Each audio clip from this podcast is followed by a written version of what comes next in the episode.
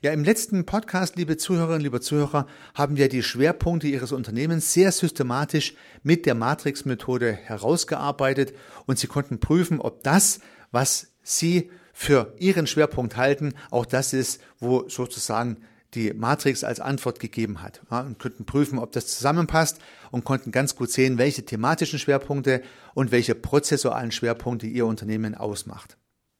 Heute soll es nun ein bisschen um die Weiterentwicklung gehen, um die Strategie gehen, um die Frage, wo möchte man denn eigentlich hin? Und dazu die Gedanken in dieser Episode äh, des Podcasts Service Architekt. Herzlich willkommen zur strategischen Überlegung, wo es hingehen soll.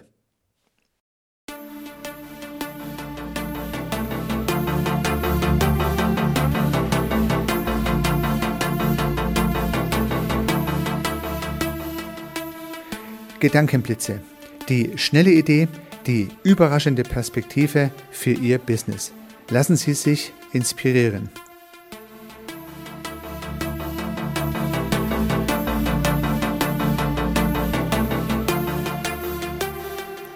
Herzlich willkommen zum Podcast Service Architekt. Mein Name ist Heiko Rössel. Ja, nun haben Sie ja im ersten Schritt der Matrixbildung die Wörter zusammengetragen, die man heute tut in Ihrem Unternehmen, in Ihrem Dienstleistungsunternehmen, in Ihrem Service. Im zweiten Schritt haben Sie die Matrix gebildet. Im dritten Schritt haben Sie die Schwerpunkte im Es ist, könnte man sagen, identifiziert und da steht man nun. Ja, das alles auf Basis des Status quo. Und so finde ich auch die Herangehensweise richtig und methodisch relevant. Es macht Sinn, die Matrix erstmal anzuwenden für das Es ist so wie es heute ist, wie der Status quo ist, um den Kontext gut zu klären, den Ausgangspunkt zu klären. Und nun haben Sie eine schöne, valide Matrix erarbeitet, die Ihnen zeigt, wo Sie stehen.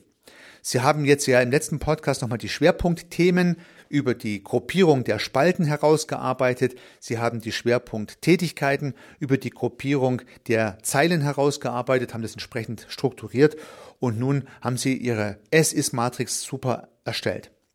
Vielleicht ein Gedanke zur Ordnungsstruktur und zur Menge der Zeilen und Spalten. Es gibt tatsächlich, habe ich auch festgestellt in meiner Arbeit, Matrizen, die haben unheimlich viele Zeilen und Spalten und sind unübersichtlich geworden. Deswegen ein Tipp. Versuchen Sie jeweils die Matrizen so anzuordnen, dass die größte Ebene nicht größer als sieben mal sieben Zeilen und Spalten umfasst. Also 49 Schnittpunkte. Die erste Ebene sollte maximal sieben Spalten und maximal sieben Zeilen umfassen, 49 Schnittpunkte, mehr nicht. Sollte Ihre Matrix größer sein, dann suchen Sie Überbegriffe und klappen einige Spalten unter die anderen weg, sodass am Ende nur noch sieben übrig sind auf der obersten Ebene. Wenn Sie nun irgendeine Spalte aufklappen oder irgendeine Zeile aufklappen, sollten dann wiederum nicht mehr als sieben einzelne Unterbegriffe drinstehen und so weiter. Warum die sieben? Ja, das ist ja so ein bisschen eine magische Zahl, die immer wieder verwendet wird. Und ich habe es mal ein bisschen nachgelesen. Das hat was mit unserem Auffassungsvermögen, mit unserer Psychologie zu tun. Ähm, sieben plus minus zwei, ich glaube Chunks hieß der Begriff, können wir Menschen auf einen Blick wahrnehmen.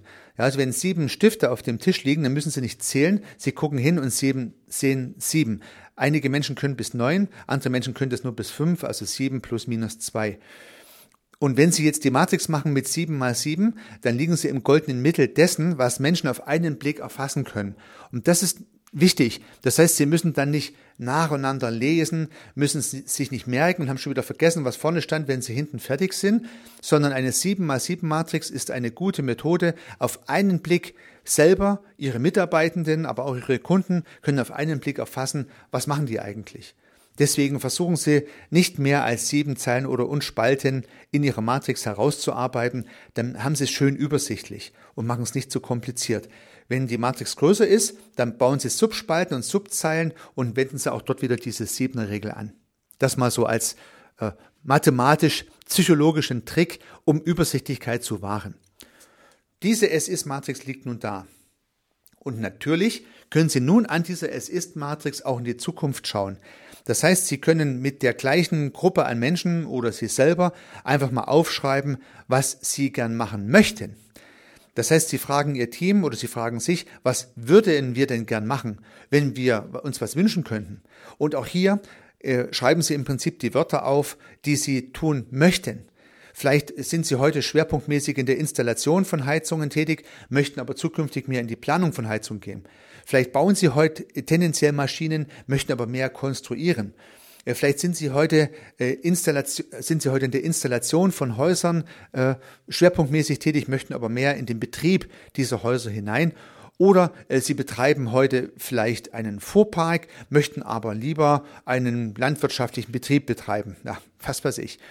Das heißt, Sie können einfach mal ein bisschen spinnen und gehen im Prinzip die gleichen Schritte durch, die jetzt bereits schon für die S-Ist-Matrix durchgegangen wurden. Nur eine etwas geänderte Aufgabenstellung. Ja, Sie, Sie würden die Aufgabe geben, macht euch doch mal Gedanken, was ihr gern tun würdet. Und nun kann man das Ganze zweierlei durchführen. Man kann das jetzt im luftleeren Raum einfach normal machen. Anstatt der Es-Ist-Matrix jetzt die Frage nicht, was tut ihr, sondern was würdet ihr gern tun. Wieder Wörter aufschreiben, wieder die Trennung zwischen Objekt und Verb, wieder das Bilden der Matrix, wieder das Suchen der Schwerpunkte und die Überprüfung und dann hat man eine Soll Leistungsmatrix oder eine Soll Werkstattmatrix, dann sieht man, was Sie oder und Ihr Team gern machen möchten. So, und diese Soll-Matrix, die kann nur von der Ist-Matrix ja erheblich differieren. Aber zunächst mal wäre es ja egal. Ich habe ein klares Bild, wo ich hin möchte.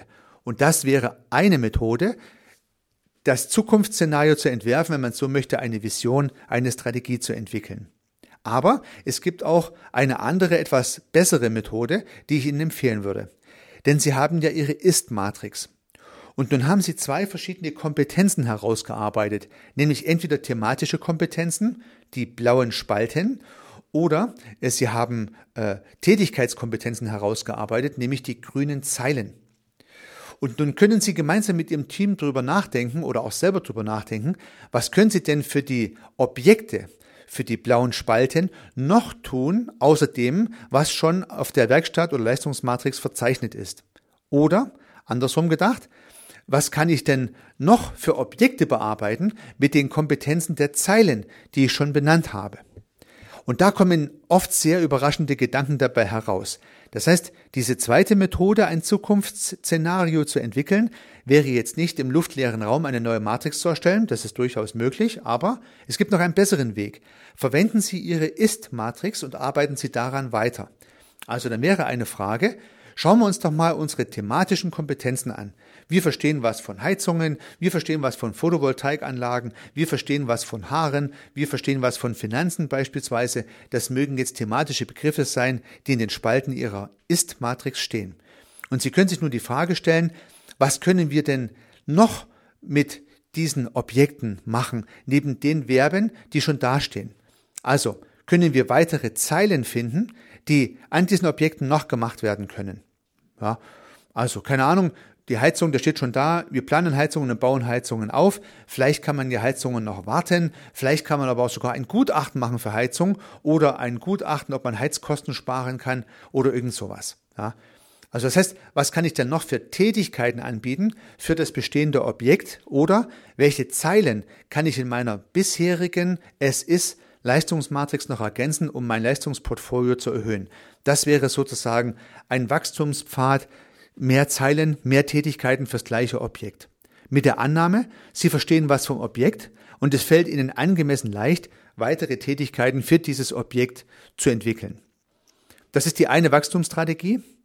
Die andere Wachstumsstrategie, das wird Sie jetzt nicht überraschen, geht in die Richtung der Spalten.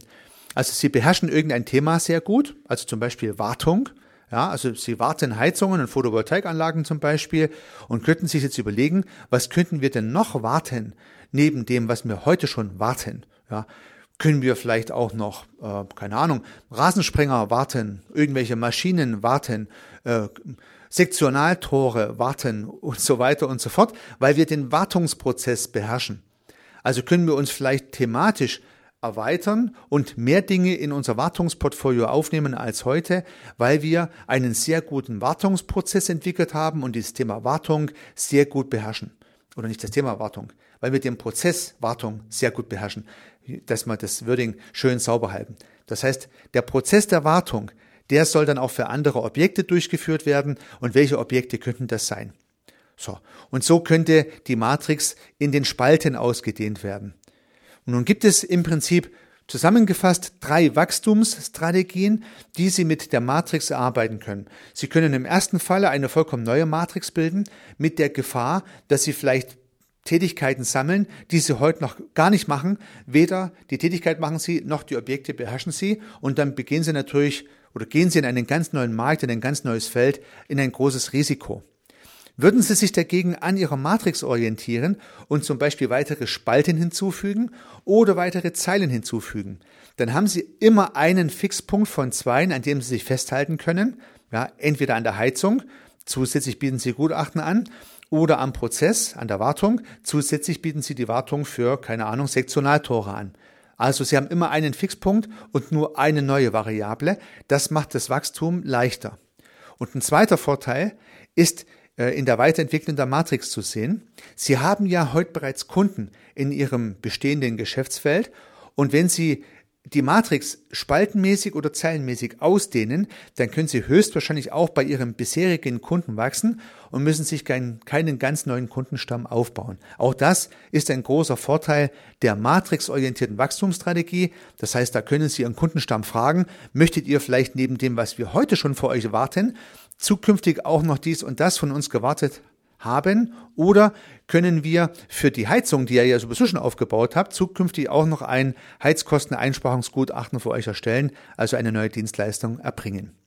Und so können Sie eine Wachstumsstrategie erarbeiten, die sich an Ihren Kompetenzen anknüpft, die Sie heute schon haben. Damit reduzieren Sie erheblich das Risiko, weil Sie immer eine Kompetenz haben und sehr, sehr großer Vorteil. Sie können Ihre bestehenden Kunden, die hoffentlich schon begeistert sind von Ihnen, mit neuen Dienstleistungen beglücken.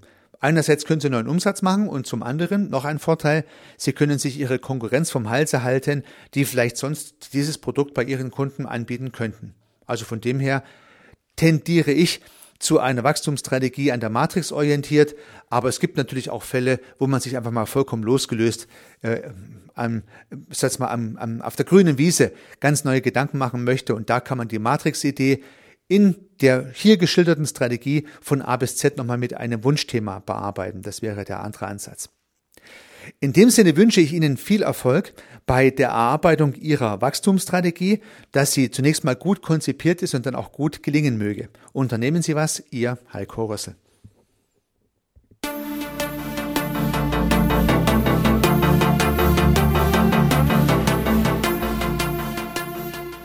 Auch zukünftig werde ich neue und spannende Themen rund um das Thema Service und Dienstleistung beleuchten und Perspektiven dafür anbieten. Wenn Sie keine Episode verpassen möchten, würde ich mich freuen, wenn Sie meinen Podcast in der Podcast-App Ihrer Wahl abonnieren. Und natürlich würde ich mich auch über eine Bewertung oder über eine Rezension freuen. Weiterhin möchte ich auf einen parallel laufenden Podcast von mir hinweisen, in dem geht es um das systemische Denken. Falls Sie sich dafür interessieren, falls Sie diese Methodik für sich verwenden und erschließen möchten, um im Geschäft und im Business, aber vielleicht auch ganz persönlich daran zu wachsen, dann empfehle ich Ihnen den Podcast Systemisch Denken von mir. Sie finden ihn in allen einschlägigen Plattformen und natürlich auch auf meiner Website www.servicearchitekt.com. Ich freue mich aufs nächste Mal. Hören Sie gerne wieder rein. Ihr Heiko Rössel.